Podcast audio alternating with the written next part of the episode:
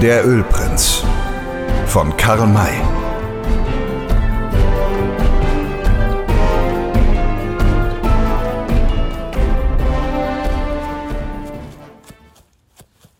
Die drei Weißen ritten, als sie das Tal verlassen hatten, eine ganze Weile schweigend nebeneinander durch den dichten Wald. Der Ölprinz war wütend über die Behandlung, die er vom Häuptling Denichoras erfahren hatte und sann nun darüber nach, wie es ihm gelingen könne, sich bei dem Bankier und dem Buchhalter das wohl mehr als wankend gewordene Ansehen wieder zu verschaffen. Dann sagte er, die lange Stille endlich unterbrechend, ah, so sind die roten Halunken, undankbar am höchsten Grad.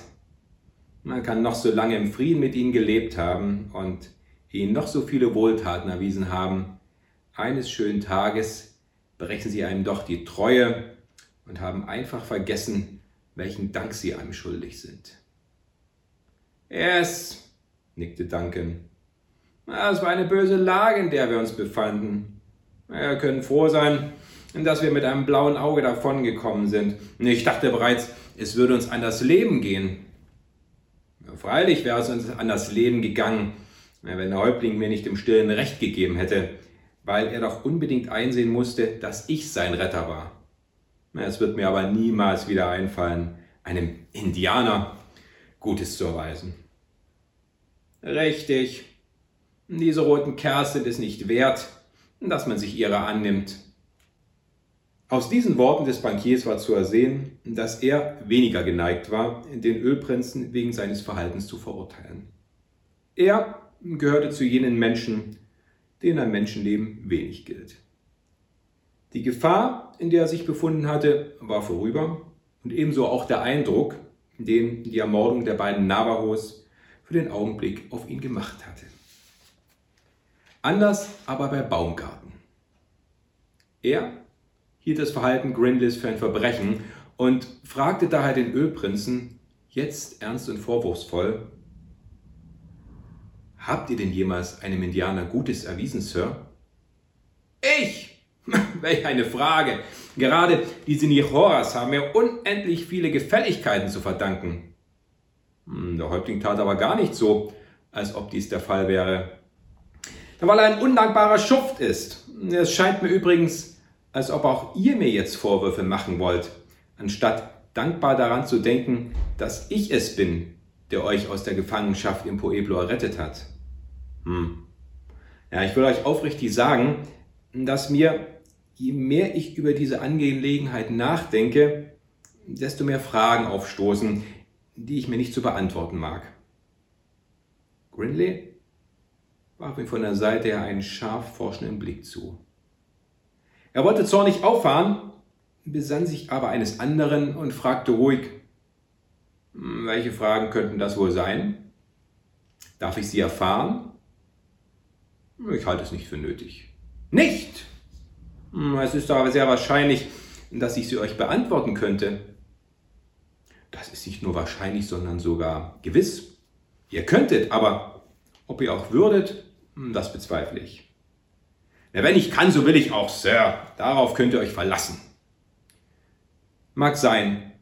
Dennoch wollen wir nicht weiter davon sprechen. Nur weil ihr so stark betont, dass wir euch so viel zu verdanken haben, will ich euch sagen, dass wohl noch nicht aller Tage Abend ist. Wie meint ihr das?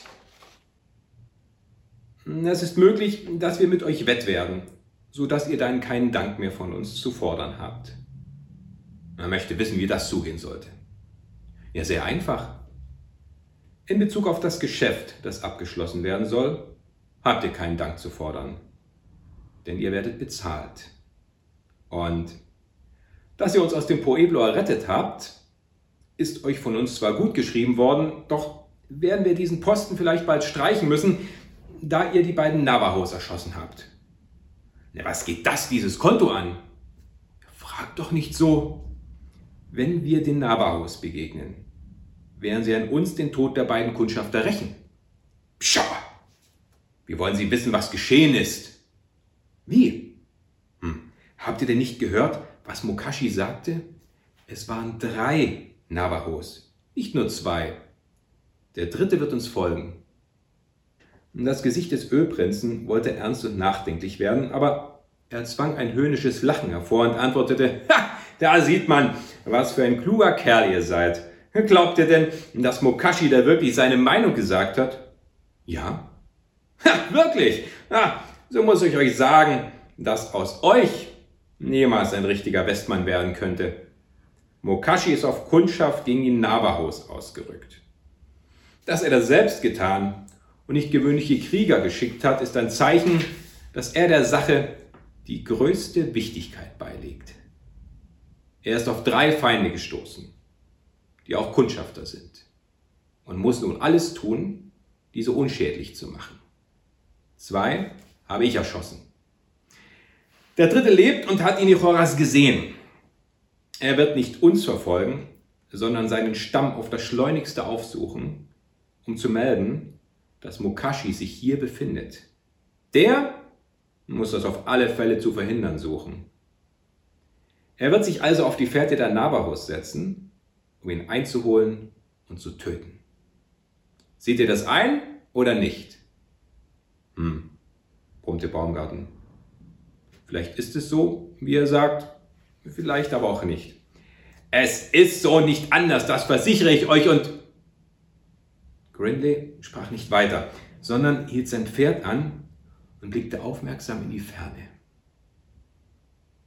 Während sich die drei auf einer kleinen offenen Prärie befanden, war dort der Rand eines Waldes zu sehen. Von diesem dunklen Hintergrund stachen zwei Reiter ab, die anhielten, weil sie die drei auch bemerkt hatten. Zwei Männer, meinte Grinley. Es sind, wie es scheint, Weiße.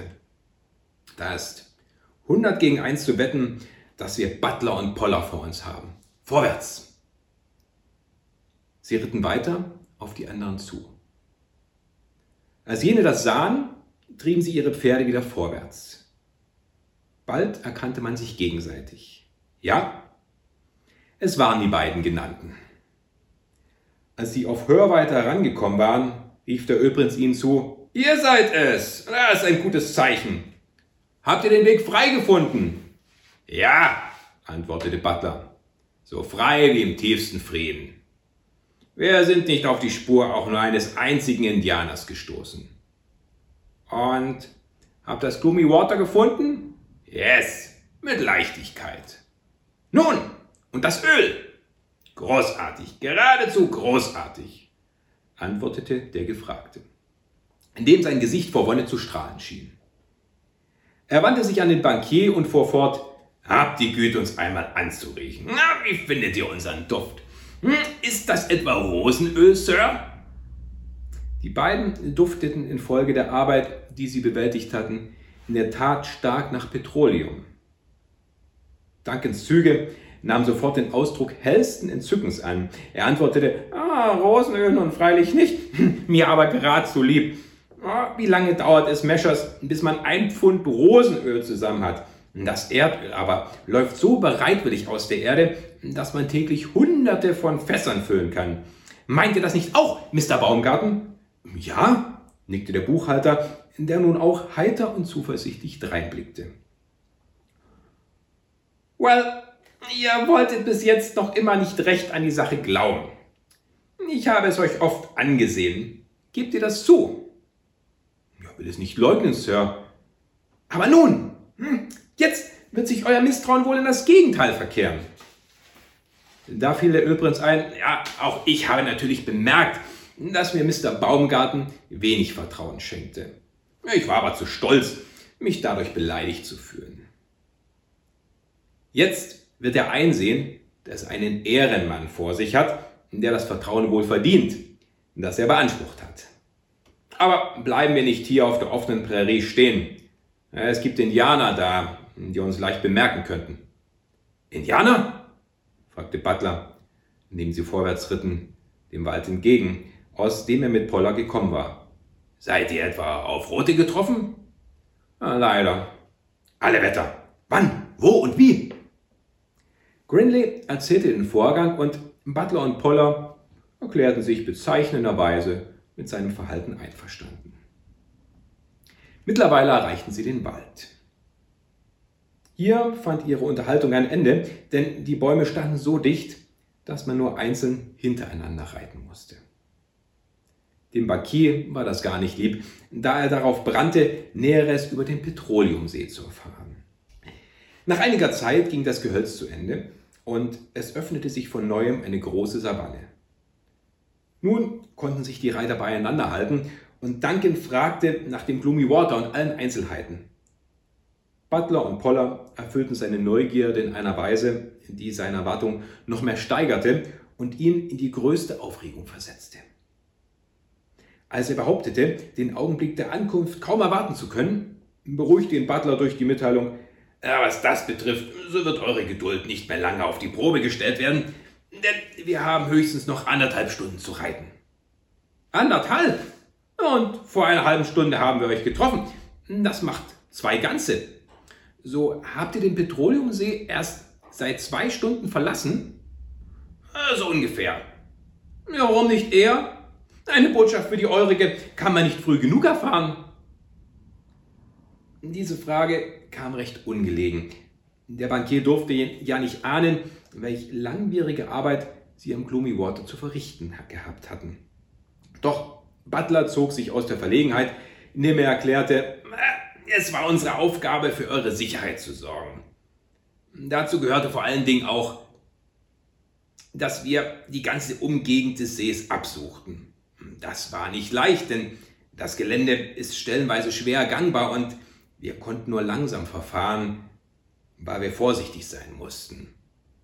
Darum sind wir erst vor wenigen Stunden fertig geworden. Und ihr habt nichts gefunden, was auf eine Gefahr für uns schließen lässt? Nichts. Gar nichts. Ihr braucht nicht die mindeste Sorge zu haben, Sir. Duncan fühlte sich nicht nur beruhigt, sondern so froh und zuversichtlich gestimmt wie noch selten in seinem Leben. An dem Ort, den er in anderthalb Stunden erreichen würde, lag für ihn ein Schatz im Wert von vielen Millionen. Er hätte seine Begleiter alle umarmen mögen, begnügte sich aber damit, seinem Buchhalter die Hand zu drücken und zu sagen, endlich, endlich am Ziel und endlich, endlich nun aus den Ungewissheiten heraus. Seid ihr nicht auch darüber froh? Natürlich, Sir, lautete die einfache Antwort. Natürlich, Sir, wiederholte Duncan kopfschüttelnd. Das klingt so teilnahmslos, als ob die Sache euch gar nichts anginge. Ihr denkt das nicht. Ihr wisst ja, dass ich in allen euren Angelegenheiten stets so sorge, als ob es die meinigen wären. Ich freue mich auch, pflege so etwas aber nicht laut zu äußern. Well, ich kenne euch ja, Mr. Baumgarten. Hier aber könnt ihr schon etwas lauter sein. Habe euch noch nichts gesagt, doch konntet ihr wohl denken, dass ich, da ich euch mitgenommen habe, mit euch gewisse Absichten verfolge.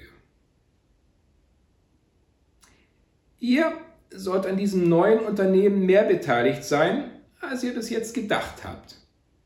Meint ihr, dass ich die Absicht habe, mit meiner Familie Arkansas zu verlassen und mich dauernd hier im wilden Westen anzusiedeln? Ha, kann mir nicht einfallen. Werde zunächst freilich alles tun, was hier nötig ist. Mein fester und eigentlicher Wohnsitz aber wird doch unser Brownsville bleiben werde Ingenieure anstellen und über ihnen einen geschäftlichen Direktor, auf den ich mich verlassen kann. Was meint ihr wohl, wer dieser Mann sein wird? Er blickte dabei den Buchhalter mit bezeichnendem Blick von der Seite her an und fuhr, als dieser nicht gleich antwortete, fort. Oder habt ihr die Absicht, Zeit eures Lebens in Brownsville zu bleiben? Über diese Frage nachzudenken, habe ich bisher noch keine Veranlassung gehabt, Mr. Duncan. Well, äh, so habt die Güte, jetzt darüber nachzudenken. Wie nun, wenn der Direktor, von dem ich sprach, Mr. Baumgarten heißen soll? Da richtete sich der Deutsche rasch im Sattel auf und fragte, ist das euer Ernst, Sir? Yes, Ihr wisst, dass ich in so wichtigen Angelegenheiten keinen Scherz zu treiben pflege. Die Stelle ist verantwortlich und schwierig. Darum würde ich euch neben dem Gehalt mit am Gewinn beteiligen. Wollt ihr die Stelle annehmen? Ja, von ganzem Herzen gern. Ja, so schlagt ein. Hier ist meine Hand. Baumgarten gab ihm die seinige und sagte, ich will keine vielen Worte machen, Mr. Duncan. Ihr kennt mich und wisst, dass ich nicht undankbar bin. Mein größter Wunsch ist, der Stellung, die ich bekleiden soll, auch gewachsen zu sein. Das seid ihr, ich weiß es. Ich möchte das nicht so zuversichtlich behaupten. Es ist schon wahr, was Mr. Grinley so oft ausgesprochen hat. Ich kenne den Westen nicht und es gehören Leute hierher, die Haare auf den Zähnen haben. Ah, werde schon dafür sorgen, dass er solche Kerls ins Werk bekommt. Ja, es wird Kämpfe geben. Oder meint ihr, die Indianer, wenn es sich ruhig gefallen lassen, dass wir uns hier so, wie ein großartiges Ölunternehmen es mit sich bringt, einnisten, werden wenig dagegen tun können. Hm. Sie werden behaupten, der Platz gehöre Ihnen und ah, macht euch keine unnützen Gedanken, fiel ihm da der Ölprinz in die Rede. Ihr habt doch gehört, was Mokashi sagte, nämlich, dass ich getrost zu meinem Landfetzen gehen soll, um ihn in Besitz zu nehmen. Und das war doch wohl kaum sein Ernst. Oh doch! Schön. Aber gehört die Stelle wirklich den Nichoras? Ist es nicht möglich, dass auch andere Rote, zum Beispiel die Navajos, Anspruch darauf erheben? Ach, was diese Kerls sagen und behaupten, kann uns gleichgültig sein. Ich habe mein Tomahawk Improvement, das ich euch abtrete. Das Dokument darüber steckt hier in meiner Tasche. Ihr habt es in Brownsville prüfen lassen. Es ist für gut und echt befunden worden und wird euch gehören, sobald ihr mir die Anweisung auf San Francisco aushändigt. Ist das geschehen, so ist nach den Gesetzen der Vereinigten Staaten der rechtmäßige Besitzer des Gloomy Water Mr. Duncan und kein Roter kann ihn von dort vertreiben.